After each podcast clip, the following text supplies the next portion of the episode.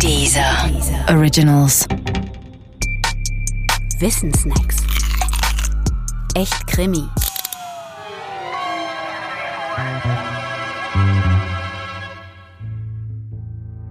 Phantombilder. Phantombilder kennt jeder. Es sind in der Regel schwarz-weiße Zeichnungen von Menschenköpfen in holzschnittartiger Darstellung. Wer genau sie erfunden hat, ist nicht klar und vermutlich gibt es eine solche erste Person auch gar nicht. Fest steht allerdings, dass solche Zeichnungen spätestens ab 1880 existieren und auch zum Erfolg führten.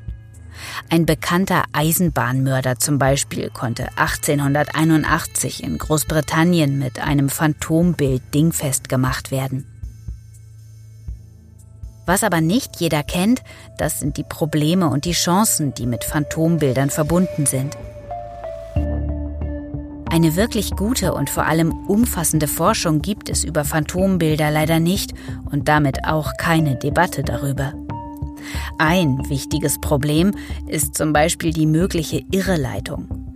Hersteller von Phantombildsoftware behaupten zwar, dass jedes dritte Phantombild zum Fahndungserfolg führe, sie sagen aber nicht, wie viele Fahndungserfolge von Phantombildern verhindert werden, weil sie irgendwohin oder gar zu einem falschen Täter führen. Dass so etwas möglich ist, steht außer Frage. Zahlen gibt es darüber allerdings nicht. Ein anderes Problem ist die Erinnerung des Zeugen und ihre Beständigkeit. Erinnerungen verändern sich ja dadurch, dass man sich an sie erinnert.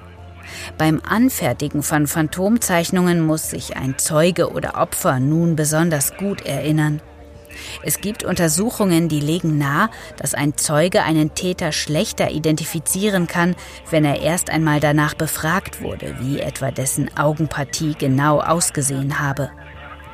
Abgesehen von solchen Problemen entwickelt sich natürlich auch das Phantombildzeichnen und erhält möglicherweise Unterstützung durch die moderne Genetik, genauer durch die sogenannte DNA-Phänotypisierung.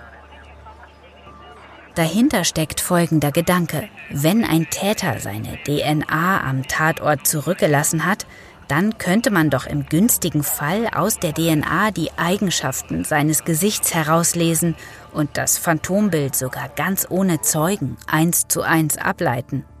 Dieser Gedanke ist für Kriminalisten sicherlich attraktiv, allerdings könnte er vermutlich daran scheitern, dass sich Gesichtsdetails anders als etwa das Geschlecht nicht so ohne weiteres aus der DNA ableiten lassen. Die Trefferwahrscheinlichkeit entsprechend generierter Phantombilder ist jedenfalls im Moment noch nicht hoch genug, um rechtliche und praktische Hürden nehmen zu können. Doch wie auch immer, am Nutzen von Phantombildern in der Fahndung zweifelt niemand. Das klassische Phantombild ist übrigens in der Regel immer noch schwarz-weiß, obwohl es technisch auch farbig möglich wäre. Der Grund dafür Schwarz-weiße Bilder lassen mehr Interpretationsspielraum beim Betrachten und können damit eher zum Täter führen. In diesem Fall gilt also auch einmal wieder, weniger kann mehr sein.